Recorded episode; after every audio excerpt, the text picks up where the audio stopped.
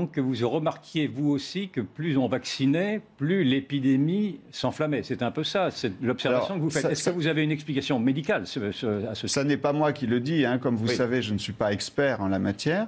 Mais il y a ce fameux débat sur les anticorps euh, facilitants. Vous savez que euh, euh, certains épidémiologistes et certains infectiologues ont mis en évidence que après une vaccination, il y avait un équilibre qui devait se, se faire entre les anticorps facilitants et les anticorps neutralisants. Et il semblerait qu'après un certain nombre de doses, eh bien, les anticorps facilitant l'infection puisse prendre le dessus, en tout cas dans certaines populations, et donc générer des infections. N'écartez pas cette hypothèse, même si ce n'est pas votre spécialité. Ça n'est pas ma spécialité, mais il y a quand même des études qui ont tendance à suggérer cette notion, notamment au Danemark et en Allemagne. Et avez-vous tout de même